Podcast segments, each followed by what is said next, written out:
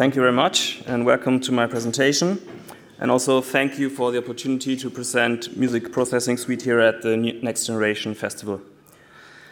MPS is a software system for symbolic music processing, which I developed in the scope of my PhD thesis. And it has the following features. First of all, MPS offers new possibilities to represent music based on new composition, composition models, which I will, of course, um, introduce later.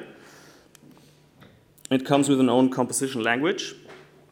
It has a transformation infrastructure to convert between various music representation formats.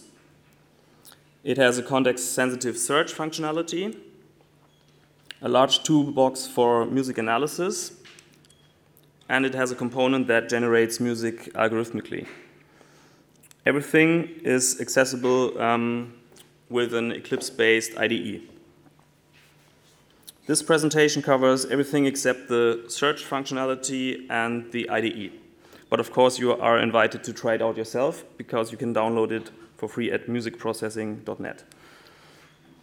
So um, let's first talk about music representation. Compositions generally contain temporally organized sound events. Now imagine you would isolate a single note or sound event, then it would not have a big significance or musical meaning anymore. Every note or musical event has an individual musical function or meaning, but it only becomes apparent when considering the musical context in which it is embedded. Let me give you two examples. For example, let's imagine we have a composition where we have a metric context. That means time is structured um, in measures with a, a, specific time signature. Now, if we move uh, a note or a sound event to another beat in a measure, it will have another um, rhythmic interpretation. Also, um, another example is the harmonic context. For example, if we um, change the key or the context harmony, the very same pitch will suddenly have a significantly different meaning. So when I developed the music representation models for MPS, I try to think of a way to visualize all musical contexts at any point of time in a composition. What I came up with is called a, uh, a context layer model, and um, I will explain with a simple example you uh, might all know. Hey Jude. Don't make it bad. Take a sad song and make it better. Okay, now the context layer model of um, these few measures looks like this. Um, so a context layer model contains an arbitrary number of so-called streams, which are comparable to logical voices in a composition and each stream contains a number of musical context layers. Let's see which layers we have here. We have an instrumentation layer, the metric context, the tempo. We have harmonic context layers, um, a global harmonic context, which is the key, and a local harmonic context, which is a local harmony. We have um, the harmonic rhythm on a separate context layer, the rhythm of the actual melody, then we have three layers um, regarding pitches. Um, we can not only address pitches in an absolute manner, but um, in a, uh, also in musically more adequate ways, like um, degrees on a scale, for example, or in relation to a harmony.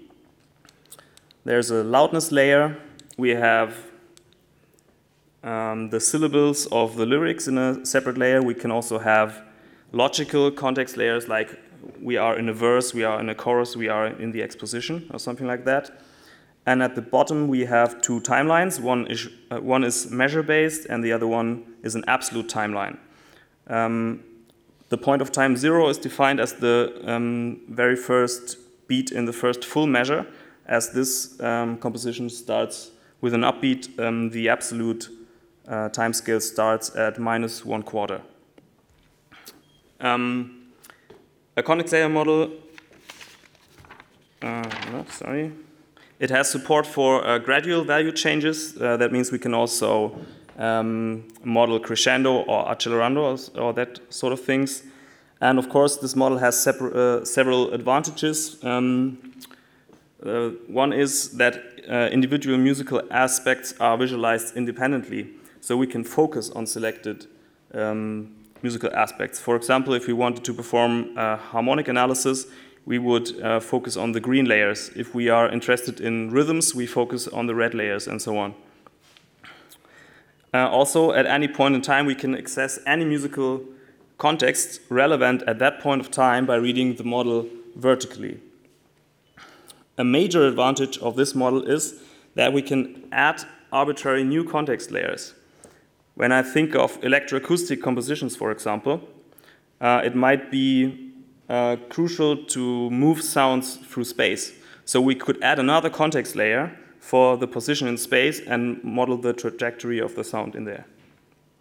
We can also, of course, remove layers. For example, if we wanted to write an uh, atonal composition, we uh, simply remove uh, the tonal layers. They are not relevant there.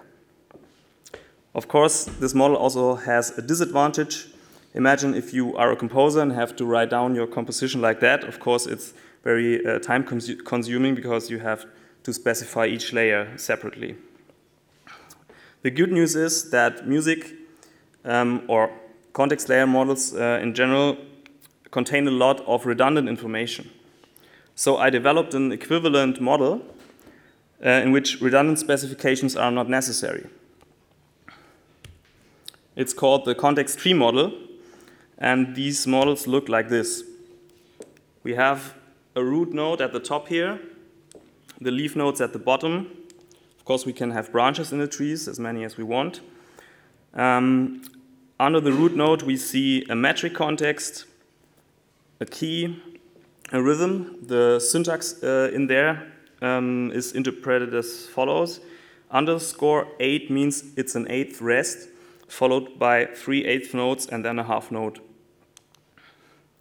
Um, the leaf notes are pitches which, uh, which are specified in terms of degrees on a context scale. The context scale in this case is a minor scale because our harmonic context uh, is a minor um, key. The uh, degrees are zero based. That means zero is the root of the scale uh, and the harmony. Now we can convert this model into a context layer model. How does it work? We traverse the tree. Now we reach uh, a branch we take the left branch first and we reach a leaf node. Every time we reach a leaf node, we combine all the contexts in the path that we walk down. So we combine a 2-4 time signature with C minor, this rhythm, and the first uh, pitch sequence. The resulting context layer model looks like this, and of course we can convert this to a score representation. And of course, these are the two uh, the first two measures of Beethoven's Fifth Symphony theme. We are not done yet. We have to take care of the second branch as well. And now the same meter, the same key, and the same rhythm is combined with a different pitch sequence, yielding the remaining two measures um, of the theme. These uh, context tree models can also be specified in a textual form, namely using the composition language of MPS. And um, it looks like this. So this is a very simple domain-specific language um, specifying um, trees like this. And the syntax is, is really easy to learn. So what we see here now um, are three different representations of, of the very same musical material a context tree model, the, the language representation, and a score rep representation.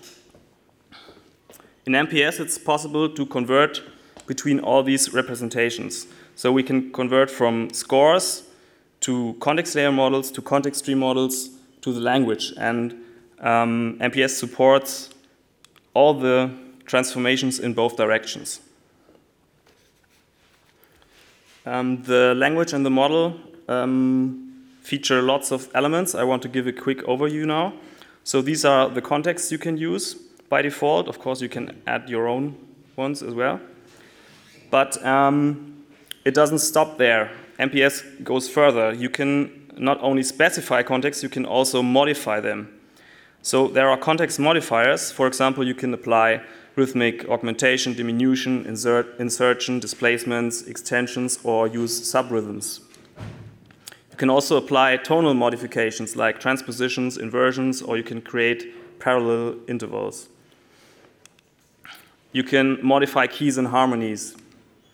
You can also generate um, information out of other contexts. For example, you could turn an abstract harmony into a concrete chord inversion by specifying parameters like uh, number of notes, which inversion, and which octave. And you can turn this into an arpeggio um, with a specific pattern. Also, MPS, the MPS model supports control structures like repetitions, sequences, iterations, so you can build conditions, loops, um, and of, course, of course, you can nest all these structures into each other. Now, I'd like uh, to demonstrate a more complex model. It's uh, a manually created crossover composition. Um, made, uh, so it's a combination of 10 different compositions. It looks like this. Um, we don't have to understand each single note now. Uh, the main thing is um, from which compositions were these information combined we have the key and harmonic progression from Stairway to Heaven by Led Zeppelin, an harmonic rhythm from a Mozart piano sonata, the augmented rhythm from Golliwogg's Cakewalk, combined with the pitch degrees from Don't Stop Me Now by Queen, the arpeggio pattern of the C major prelude by Bach, a little bit of Herbie Hancock there, and also um, the bass pitch pattern from Hey Jude. We have the fifth symphony motive here, a little bit of drums by Metallica and a little bit of drums by Creed. And um, of course, you're inter interested how this sounds, and I will play it now, and uh, you can try to recognize each fragment now.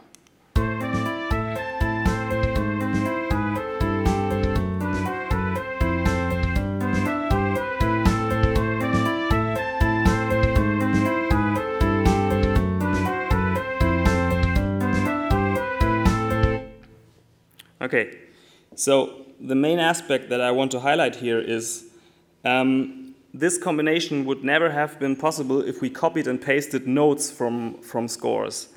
So the MPS composition model allows access to musical information on a much more fine-grained level than we um, can in scores.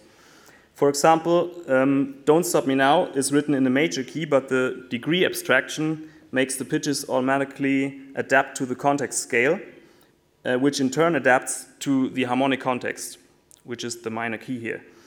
Uh, also, the prelude by Bach is obviously written in major, but in this case we just transferred the arpeggio pattern and not the pitches itself.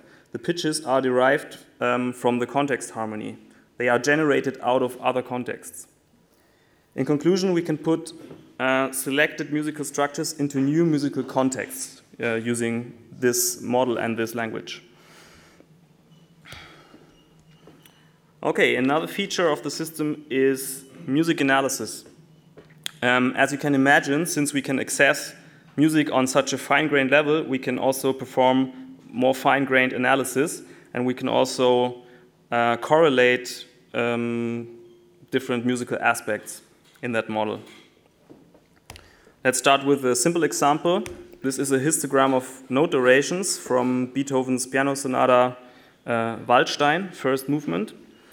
Um, what we see here is about 50% of the notes are 16th, we have about 19% of eighth notes, we have about 18% of eighth triplets, and so on.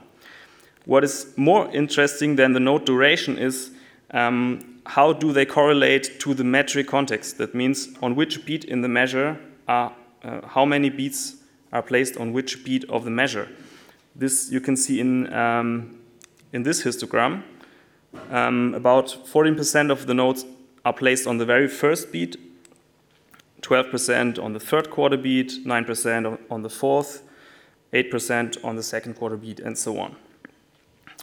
Another aspect we could analyze is um, interval leaps. That means the distance between directly successive notes in a piece. In case um, of the in the Hall of the Mountain King, this yields the following results. And of course, um, we can also plot this in a histogram, which we see here. The difference is I have not done this for a single piece, but I have done this now for a corpus of over 1,000 pieces um, of different composers. So we can now compare um, how the composers use interval leaps. Uh, let's see if we can find out something special about Bach here. Of course we can. Um, the interval leap of zero, that means a note is repeated. Bach uses note repetitions least frequently of all composers. And on the other hand, he uses um, uh, minor and major seconds, both ascending and descending, significantly more frequent than the other composers. So um, Bach uses lots of uh, small intervals and also diatonic scales, much more than the other composers. We can also see that, uh, for example, Chopin and Scott Joplin use high ascending interval leaps, and Claude Debussy uses large descending interval leaps. Um, I could show you lots of other features now that can be analyzed with MPS, but obviously we don't have enough time for that. Um, this is a um, compilation of the features that can be analyzed. Um, the important thing is um, you can analyze a piece or a whole corpus of pieces just with one click of a button. You just copy the file and you press a button. Then you press another button and you get a PDF report with all the plots and all the statistical values uh, that are listed here. So it's very easy to use. It's also possible to generate progression graphs and Markov models uh, for all of these features or uh, for, for each context layer in the model. Okay, let's finish with the algorithmic composition part we now saw that uh, in MPS you can input uh, one or many compositions and you get statistical features uh, as output. This approach reverses this. So we have statistical values and distributions as input, and the composer tries to generate a composition complying to all of these statistical features. The output is um, a context tree model. Of course, we can convert it to a score and everything. Now, um, a naive approach would be to try out every possible composition until we find one that complies with these values. But uh, this brute force search would not, would not yield results in an acceptable time. Therefore, I used an evolutionary algorithm uh, which is able to find solutions in vast search spaces more elegantly. Now, what can we do with this component? For example, we could produce style imitations. Uh, therefore, we have to analyze an existing piece.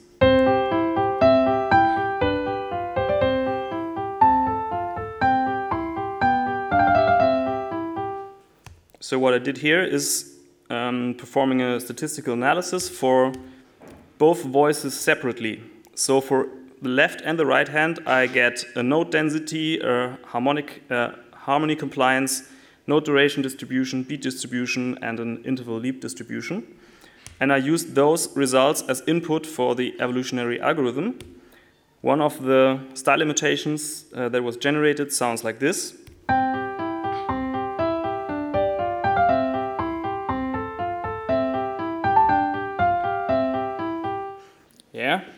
Not quite what Mozart would have written, but it, it sounds pretty close.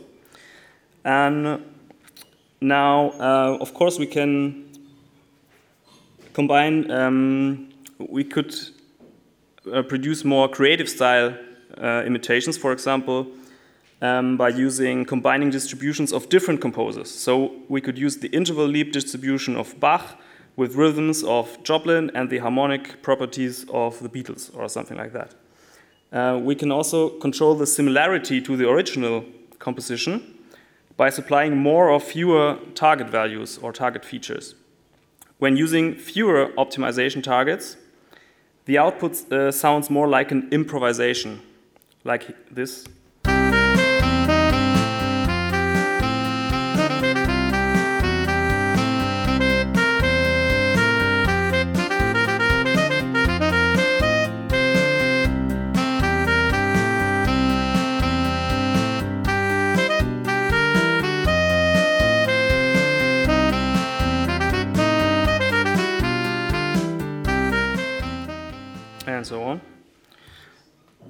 Of course, um, there is a problem with that approach, namely that the whole piece sounds uh, pretty boring and there are no musical developments or surprises in that composition. So um, I had the idea to divide compositions into multiple sections, uh, and in each section, each voice has different statistical features. So we can actually create compositions in which there is some development.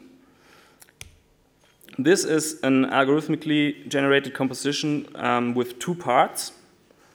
And in each part, each voice has individual statistical features. The um, interesting thing is, I didn't use um, statistical features that I analyzed from human compositions, but I generated some distributions manually. This means this piece was generated without statistical knowledge of human compositions. And it sounds like this.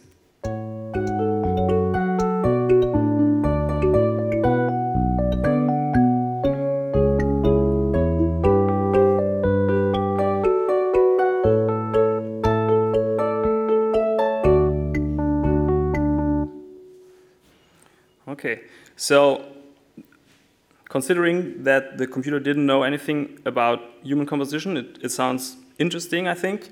Um, of course, my computer still needs uh, to work out to work on harmony notation because I think C flat uh, minor, C sharp minor. No one would write it like this, but um, I think uh, I will teach the computer that. So that was my presentation. Thank you very much for listening. Now it's time for questions and comments.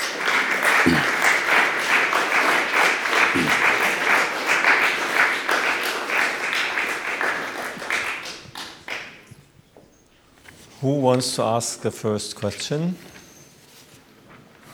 There is one in the back. Keep me running. Thank you. And I would like to ask, uh, because from what I hear uh, before you were talking about tonal music. So it's um, not it's basically traditional and classical way of doing music. But what about uh, new music? For example, uh, the new technique of uh, instrument, how you present this in the programming. Yeah, this is my question. Thank you. Mm -hmm. Okay, first of all, um, you can remove all musical contexts which, which are not relevant. For example, if you write an atonal composition, you just throw out all the harmonic contexts and then you put in all the context layers you need. So um, I don't know what exactly you are thinking about, but I'm uh, sure that the music you are thinking about has some musical dimensions or parameters. And for each of these parameters, you can use a separate context layer. And um, is it? Um, you said it's possible to to define our, your own context for each, um, how do you actually interact with with the system? Is it uh, like um, it's te text based, uh, but because you sh you showed a, a, snippet of a of a code, uh, mm -hmm. and um, are there possibilities for uh, for um, for the system to um, to do some automation of, uh, of, of, um, of, say, rhythm, rhythmic aspects, or you, do you need to, to enter each um, duration for each single tone um, or, or pitch or something like that? Because it's, it's I think it's for, for composers, it's a, it would be a, uh, it's a great, um, it's a import, it's an important question if you are composing some algorithmic piece that the computer generates it based based on your on some algorithms. Mm -hmm. um, okay, so uh, the first to your first question, MPS is a um, highly customizable Eclipse application. So this is your IDE. You have your project explorer. You have your code editors.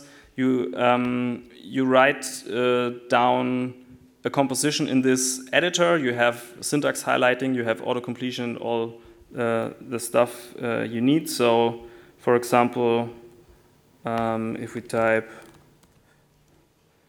instrument, then you can use auto-completion and it will give you all the available instruments.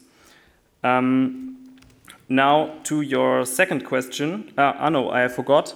Here are all the buttons for uh, the conversions, so you can just click and you will get a visual representation of the model, a, a stream model, a score. You can derive models. You can compile. You can compile it to SuperCollider. Um, you can um, search, context-based search, analyze music, and generate music here. So this is the answer to your first question. Now um, to your second question, as um, I outlined here, um, of course you can use all these elements of the language and the model.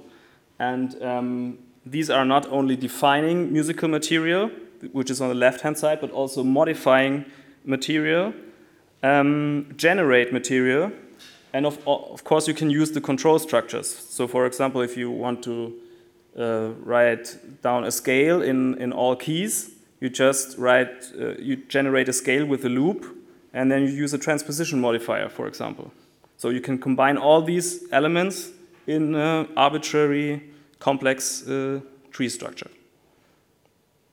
So, uh, and for example, as an example, if you want to to uh, to write a, a Brian Ferneyhough score, uh, Sorry, for, I didn't for, that. for some some more complex um, piece, like like a piece by Brian Ferneyhough, uh, which has more complex uh, rhythmic structures, um, did you have to? Are you um, uh, obliged to, to, to write down the, the, the, the complex rhythm yourself, or, or are there some structures which could generate a rhythm for you? The both. rhythmic structure. You can do both.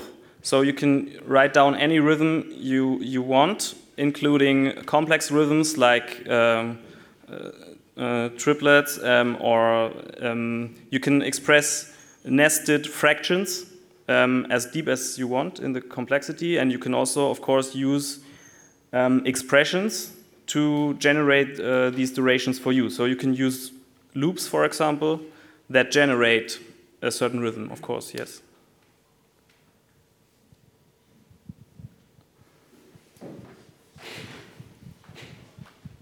Um, you talked about the um, the possibility to use it also for electroacoustic compositions. Do you have an example where you could show how this could be po possible? Um,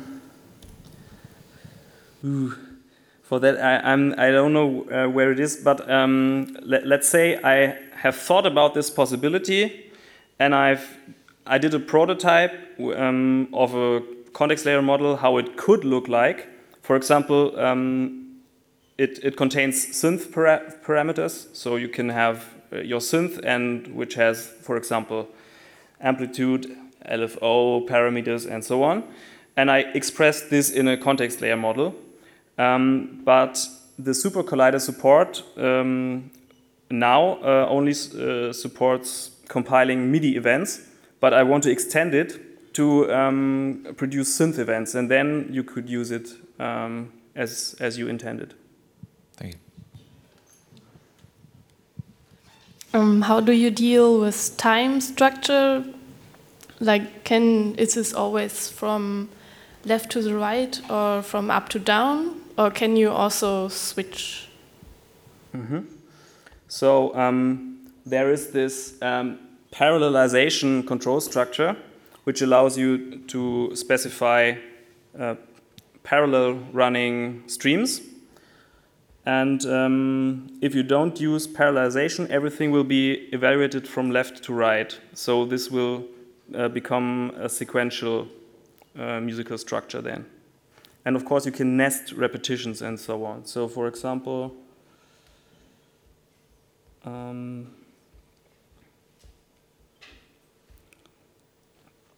let's take a look at the uh, Bach prelude. Um, you see that each um, measure can be um, divided into two halves. And um, this is the repeat 2 structure on the bottom. And um, over it, there is a repeat four structure which um, will generate the four measures. And of course, you can nest this arbitrarily.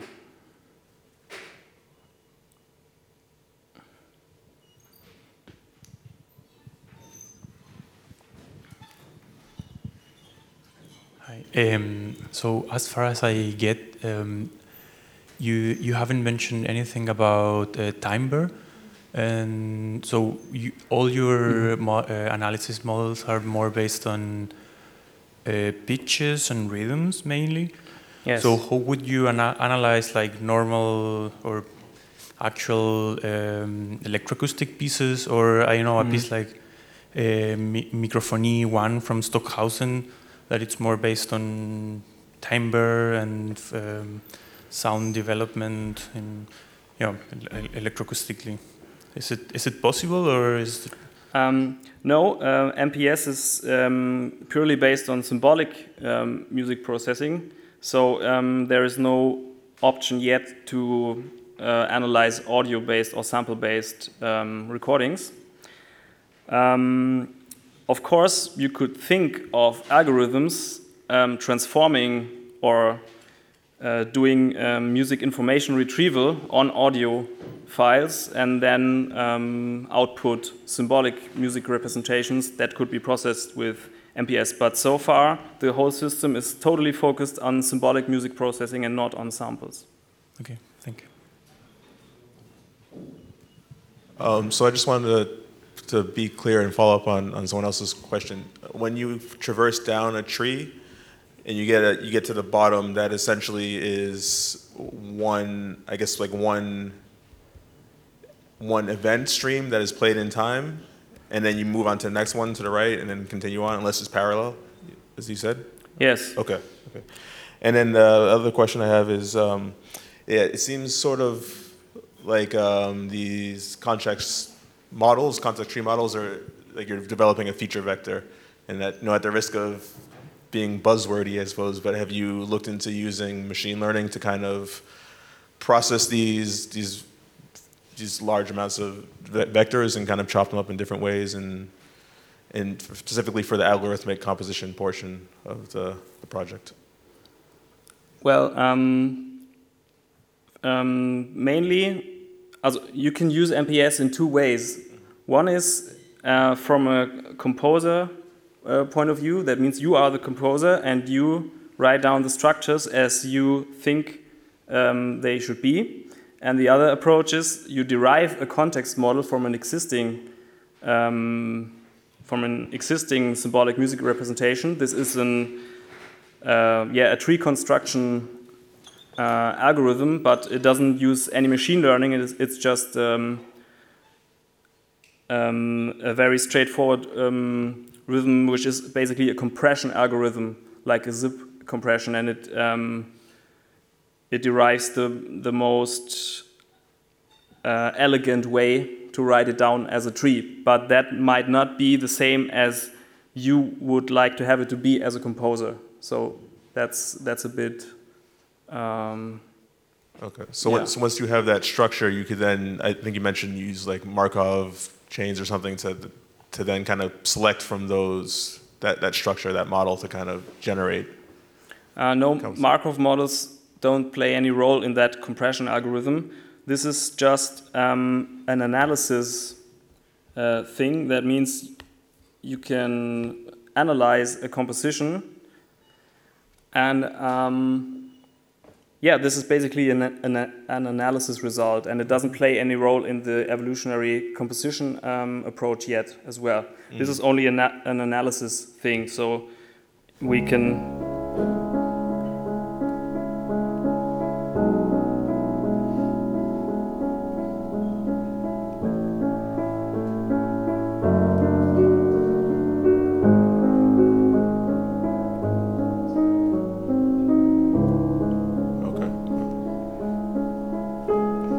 currently we see the measure numbers in which the transitions were detected, but we could also write probabilities there, then it would be a Markov model. Got it. Got it.